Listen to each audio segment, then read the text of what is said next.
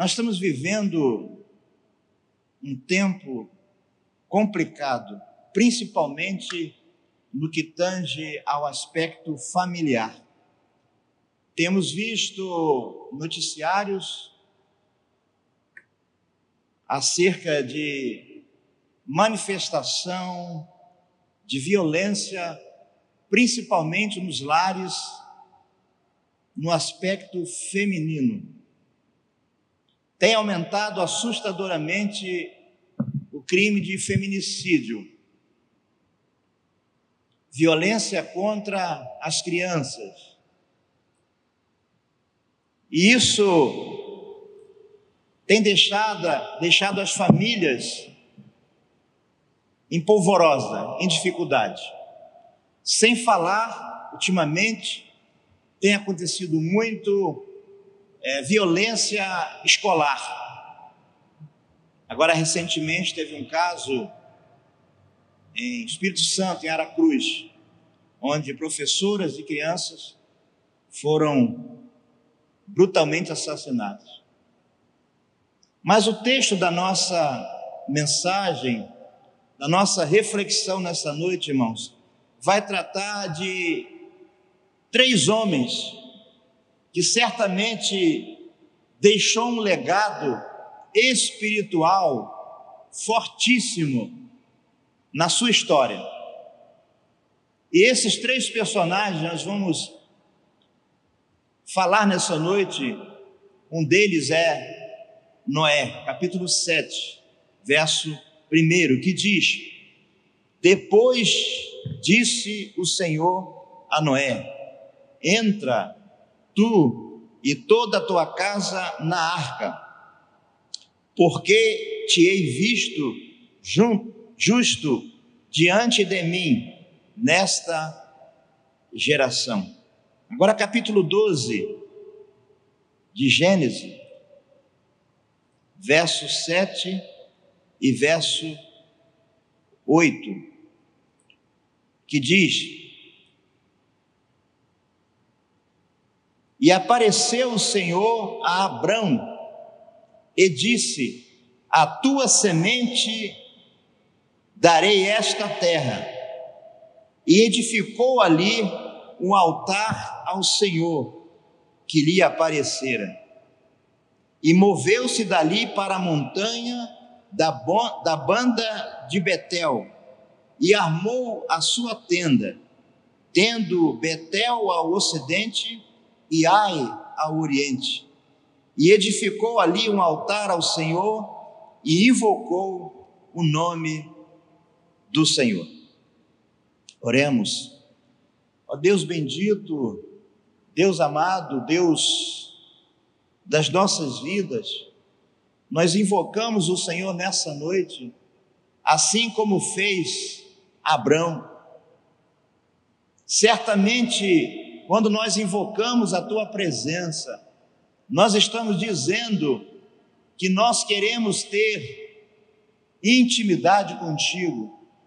E nesta oração que nós fazemos nessa noite, nós desejamos, queremos que o teu próprio Espírito Santo venha nos ajudar na interpretação, na pregação, na mensagem aos nossos corações. Por isso, Espírito Santo, venha nos encher nessa noite, venha nos dar entendimento, que esta palavra caia em nossas vidas, em nosso coração, como bálsamo suave, e venha de forma extraordinária nos abençoar. Oramos também, Deus, por dezenas, centenas, milhares de famílias que estão sendo atacadas de todos os lados. Por isso, protege as nossas crianças, protege as mulheres, protege os estudantes, visita cada um lar aqui nessa noite, dos irmãos presentes e dos irmãos que estão online, aqueles que precisam de intervenção, de cura, de milagre, intervenção na família, que tu possa visitá-lo nessa noite. Por isso, oramos no nome de Jesus. Amém. Irmãos, nós vamos falar nessa noite sobre fazendo da, da minha casa um lugar de salvação. A sua casa tem sido um lugar de salvação? A Bíblia diz, irmãos, que Noé foi o homem que Deus chamou para executar esse mandado, essa missão. A missão de Noé era esta: de apresentar um Deus misericordioso. A missão de Noé era preparar aquele povo que estava ao seu redor para as consequências que viriam sobre a sua vida. A Bíblia diz que Noé trabalhou muito tempo construindo a arca. A arca é símbolo de salvação. A arca é símbolo de proteção. O texto diz: Depois disse a Noé: Entra, tu e toda a tua casa na arca, porque te, te hei visto justo diante de mim nessa geração. Aquela geração do tempo de Noé, irmão, estava completamente trans, transtornada a nossa geração, em algumas áreas também estão como aquele povo do tempo de Noé, precisando de salvação. A Bíblia diz, irmãos, que Deus criou a família, por isso a importância de cuidar, sustentar, proteger, que são elementos atribuídos ao homem de forma particular. Cada um de nós, nós temos essa missão nós, como pais, você, como mãe, avó, tia, tem esse cuidado, tem essa missão de cuidar, sustentar, proteger. A Bíblia diz, irmãos, que nós fomos criados por Deus para ter comunhão com Ele e para glorificar o seu nome. Noé era esse homem. Mas também fomos criados para sermos criaturas sociais. Existem alguns espaços onde nós ocupamos, seja ela em casa, seja ela na igreja, seja ela na empresa, seja ela no esporte, seja ela em qualquer espaço onde existe pessoas, porque nós somos seres sociais. Mas o que nós vemos hoje é justamente o inverso, ou seja, a desvalorização da família. Irmãos, Deus tem um cuidado muito especial pela família. Esse cuidado é percebido quando observamos os exemplos deixados por Abraão, Noé, Moisés, Josué e tantos outros homens de Deus. O que precisamos hoje, neste tempo pós-modernidade, é içar a nossa âncora neste mundo sem deixar corromper pelo sistema dominado pela sociedade decaída. A, a, a âncora é um instrumento usado nos navios para quando ela é içada, ela vai fazer com que o navio fique parado. Ou seja, é um símbolo de segurança. Irmãos, a nossa sociedade caída precisa também dessa âncora, a âncora da fé, a Bíblia, a palavra de Deus, que tem se constituído como um instrumento maravilhoso de salvação. Mas nessa noite, irmãos, temos algumas lições que nós precisamos entender, praticar, e são essas lições que vão constituir de algo maravilhoso na nossa vida. Vamos ao texto de Gênesis 12, 7 e 8. A primeira lição que eu aprendo aqui, irmãos, que Abraão, ele construiu um altar de Deus na sua casa. O verso de número 7 diz assim: E edificou ali um altar ao Senhor que lhe aparecera. Deus se apresentou para Abraão. Deus se apresentou para o servo de Deus. E a Bíblia diz, irmãos, que ele ali edificou um altar ao Senhor que lhe aparecera. Nós crentes precisamos ter essa sensibilidade espiritual para não sermos engolidos por artimanhas de Satanás. A Bíblia diz, irmãos, que o diabo ele é sutil, sagaz, enganador. Ele é mentiroso, ele engana. A Bíblia diz que ele veio para matar, roubar e destruir. Ele lança discórdia, ele lança confusão, ele lança separação. Sábado passado eu participei de uma conferência aqui próximo de nós, ali no Gramacho. Segunda Igreja Batista de Gramacho.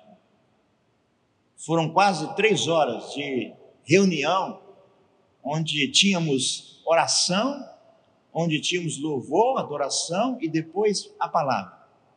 Foram três pregadores. Confesso aos irmãos que aquele encontro moveu o meu coração. Aquele encontro não moveu somente o meu coração. Houve um dado momento, irmãos, que toda a igreja foi tomada pela presença de Deus. E eu fui um dos elementos que fui tomado pela forte presença de Deus. Deus estava naquele lugar ali. O que se ouvia naquele espaço de quase 80 pessoas era, eram irmãos que foram envolvidos com a presença da glória de Deus naquele lugar, levando os ouvintes, levando os participantes a ter um momento de intimidade com Deus.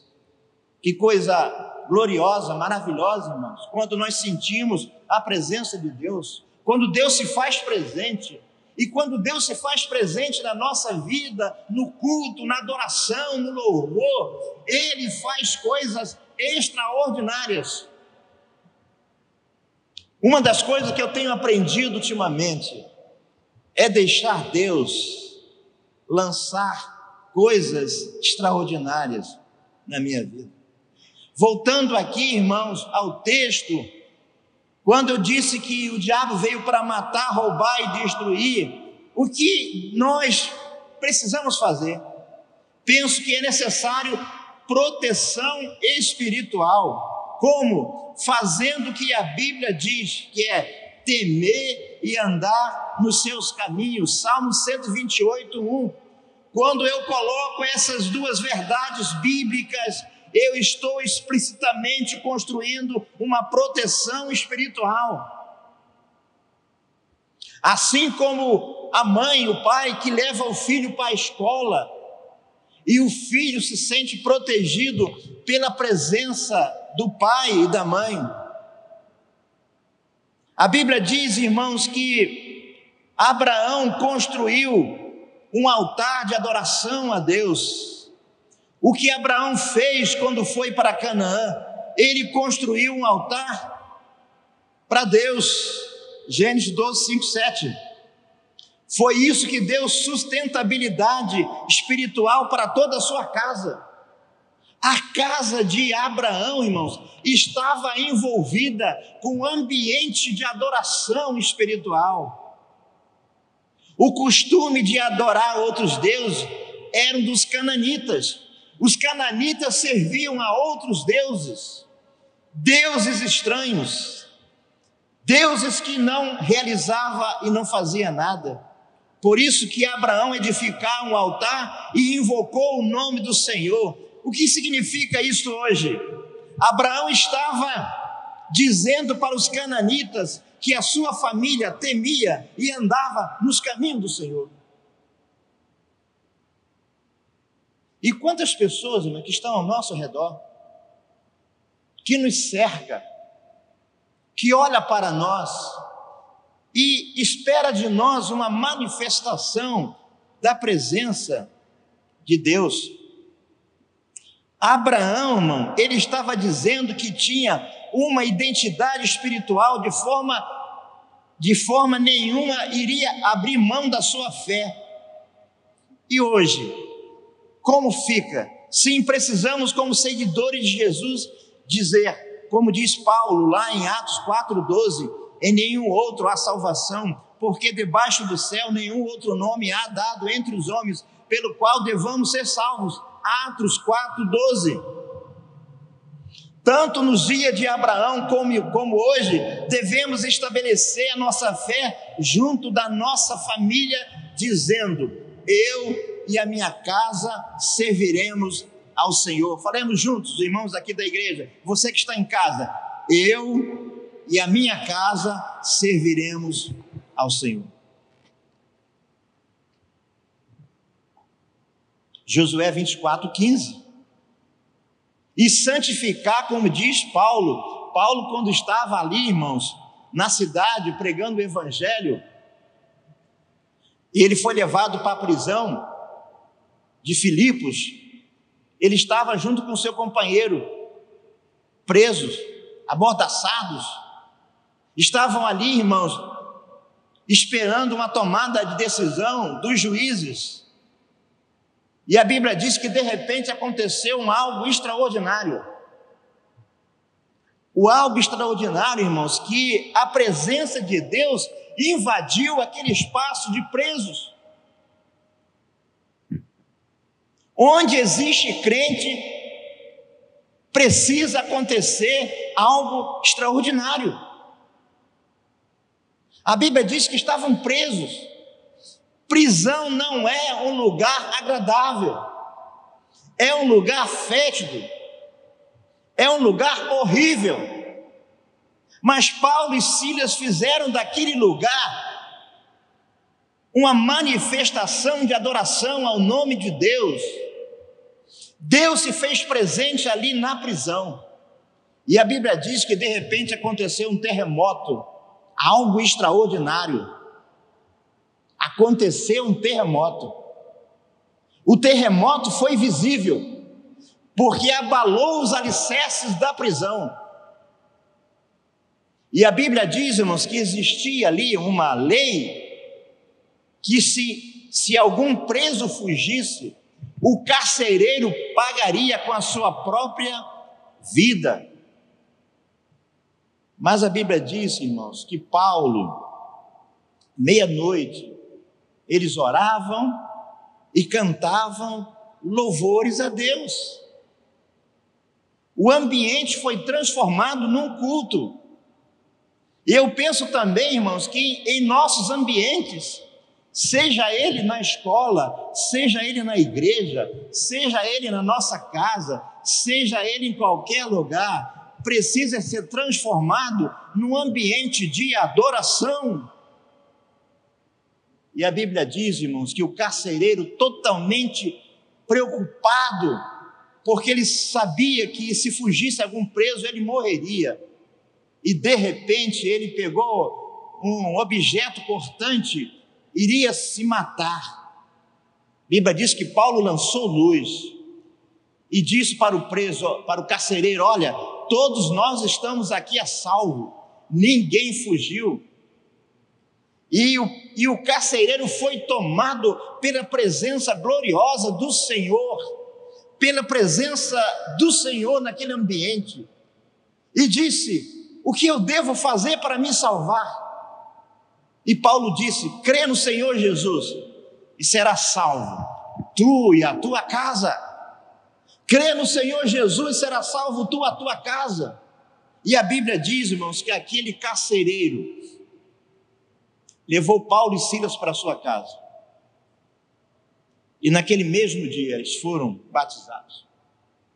Veja só, irmãos, a presença do Senhor em ambiente de culto e de adoração transformou aquele ambiente. Segundo lugar, irmãos, para que a minha casa seja um ambiente, de, um lugar de salvação, eu preciso entender ou nortear com princípios bíblicos. A Bíblia é composta de princípios estabelecidos por Deus para o bem do homem. Os princípios que Deus tem na Bíblia, os mandamentos, são para o nosso bem, para o nosso crescimento. Quando obedecemos, somos abençoados e, consequentemente, estamos promovendo o bem-estar da família. No reino de Deus não há restrição quando andamos prostrados na lei do Senhor.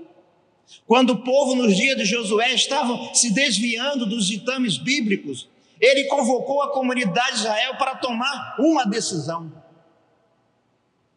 Com mais tempo em casa, leia Josué 24.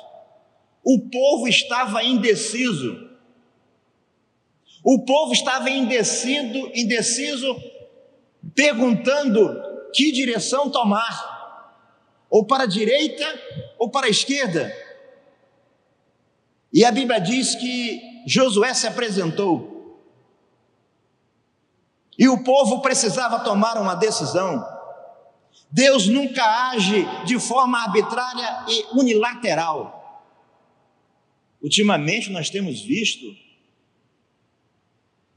a nossa justiça tomando decisões monocráticas, unilateral. Mas Josué, irmão, nos dá um show de presença. Josué dá um show de tranquilidade, porque ele não tomou uma decisão unilateral nem arbitrária. A comunicação de Deus é uma via de mão dupla, ele nunca age como um ditador. Deus dá para nós o direito de escolha, quer seja boa, quer seja ruim. Josué chama o povo ao arrependimento e a tomada de decisão, assim ele diz: Agora, pois, temei ao Senhor e servi-o com sinceridade e com verdade. Deitai fora os deuses os quais serviram vossos pais além do rio e no Egito, e servi ao Senhor. Irmãos, qual é o princípio descrito aqui no que tange ao desvio da conduta? É que o povo não estava ouvindo Deus. Quando eu não ouço a voz de Deus, eu vou por caminho contrário, eu desvio da rota. Eu tenho aqui, irmãos, algumas coisas assim interessantes e importantes. Primeiro, princípio do temor. Quando eu tenho temor, eu não desvio. Quando eu uso o princípio da sinceridade e verdade, aplica-se aquilo que Jesus disse lá no Novo Testamento. Eu sou o caminho, a verdade e a vida. Quando eu exerço o princípio da escolha, e quando eu sou orientado por Deus, eu vou tomar uma decisão acertada. Mas veja agora, irmãos, quais são os benefícios quando fazemos uma decisão acertada. Quando eu tomo decisões acertadas, dirigidas por Deus, dirigidas pelo Espírito Santo, Ele promete expelir os inimigos. Aqueles obstáculos que estão na nossa frente são tirados, porque eu fiz o princípio do temor, eu usei o princípio da sinceridade e da verdade, e executei o princípio da escolha. Segundo, ele abençoa toda a casa de Israel. Olha, se vocês querem servir a outros deuses, vocês podem fazer.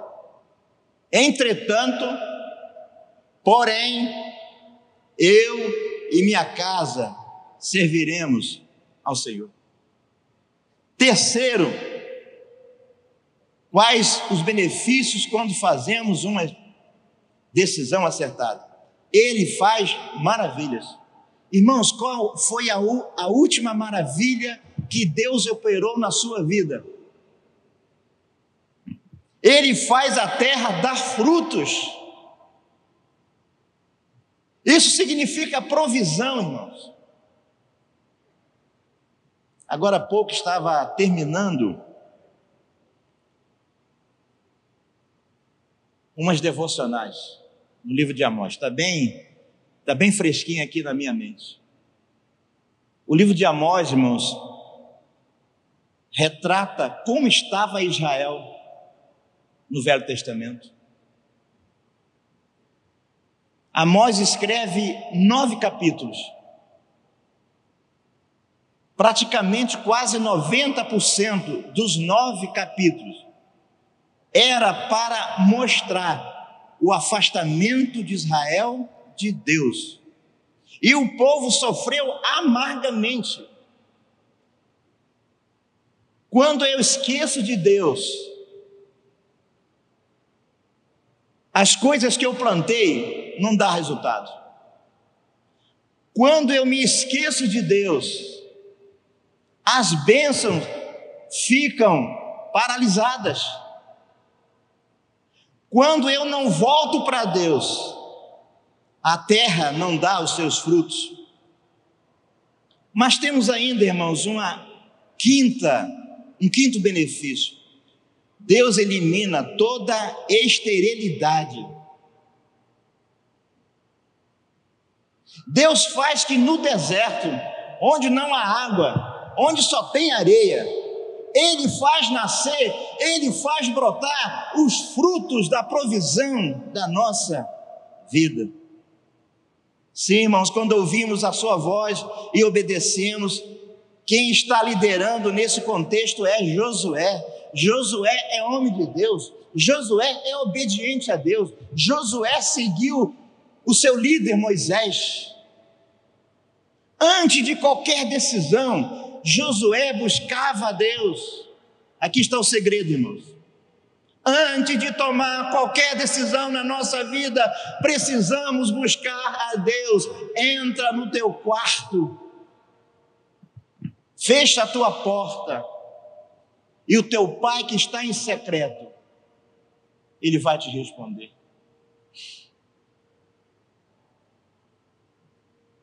Josué está liderando o povo. Somos literalmente abençoados por Deus e assim o Senhor é exaltado. Então, ouçamos a voz de Deus. Veja o que ele diz, irmãos, em Salmos 20, verso 1 e 2. O Senhor te ouça no dia da angústia. O nome do Deus de Jacó te proteja. Envia-te socorro desde o seu santuário e te sustenha de Sião. Noé, Abraão, Josué, são homens que nos inspiram, são homens devotados, são homens íntimos de Deus. É isso que Deus espera de nós.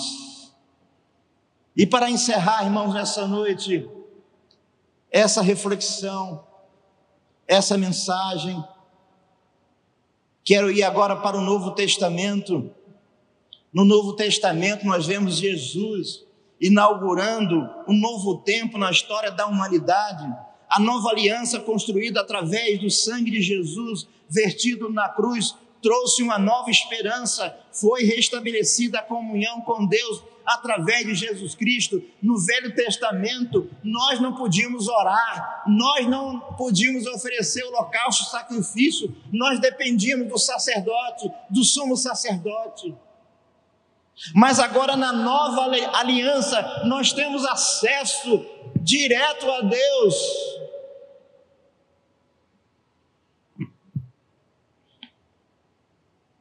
Agora em Cristo Jesus, o homem tem liberdade de adorar a Deus, de ser dirigido pelo Espírito Santo. O Espírito Santo vai agora conduzir a nova criatura em Cristo. Veja o que diz João 16, 13a. Mas quando vier aquele Espírito da verdade, ele nos guiará em toda verdade. Ele nos guiará em toda verdade. Sim, irmãos, através dessas orientações e conselhos, podemos, com a ajuda do Espírito Santo, conduzir o nosso lar, sempre buscando fomentar no seio da família o amor, o respeito, dedicação, consagração. Quando nós somos dirigidos pelo Espírito Santo de Deus, certamente nós vamos ter o cuidado de ser conduzido de forma cuidadosa, carinhosa, amorosa, que são qualidades essenciais para o bem viver cristão. Teremos famílias fortes, abençoadas nesse quesito de relacionamento. Jesus nos ensina, irmãos, pela sua própria vida. Ele sempre amou as pessoas, sempre com um olhar de compaixão. Quando ele foi levado aquela mulher, no capítulo 8 de João, a mulher foi pega em adultério. Pela lei mosaica, ela deveria ser apedrejada. E os seus acusadores estavam ali, torcendo para a morte da mulher. Mas Jesus, irmãos, ele se apresentou diante dela, daquela confusão. Ali estava a mulher. Nenhum mal aconteceu com o homem que promoveu o adultério.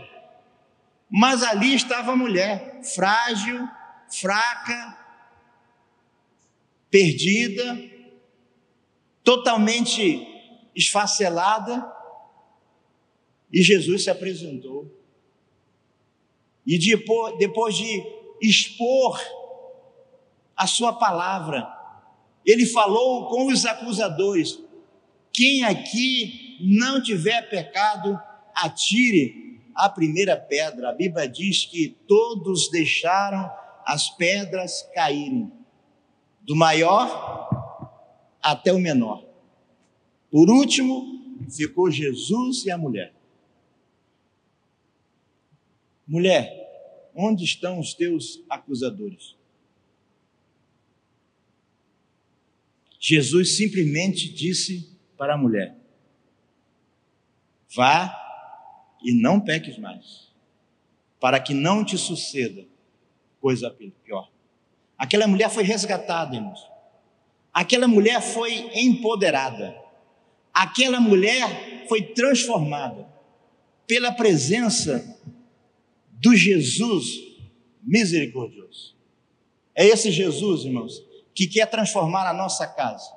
Esse Jesus que está presente nas nossas vidas, que deseja ter comunhão com cada um de nós, que possamos oferecer a nossa adoração, a nossa comunhão, ao exemplo de Noé, que construiu a arca, que é um símbolo de salvação, ao exemplo de Abraão, que edificou um altar ao Senhor, ao exemplo de Josué, que disse: Eu e minha casa serviremos ao Senhor. Nessa noite, faça da sua casa um céu. Nessa noite, faça da sua casa um ambiente de adoração. Faça da sua casa um ambiente de louvor. E tenho certeza que os benefícios irão surgir na sua vida. Baixe a sua cabeça. Você que está aqui no templo, você que está em casa, agradeça a Deus, porque Jesus é o nosso Senhor e Salvador. Louvado seja o teu nome, Pai. Glorificado seja o nome de Jesus. Exaltado, engrandecido, adorado Seja esse Deus maravilhoso. Por isso te exaltamos, por isso te glorificamos, por isso engrandecemos o teu nome nessa noite, Deus. Deus maravilhoso que faz coisas extraordinárias. Deus maravilhoso que entra na prisão e liberta os cativos. Deus maravilhoso que entra no hospital e opera cura maravilhosa. Deus glorioso que entra na nossa casa e transforma a nossa casa num céu de esperança. Deus glorioso, nesse instante, visita cada família, cada casa, que nós sejamos impactados pela presença gloriosa, maravilhosa de Jesus. Rendemos graças, te damos louvores, honramos o teu nome e fazemos tudo isso no nome de Jesus. Deus nos abençoe. Deus abençoe você nessa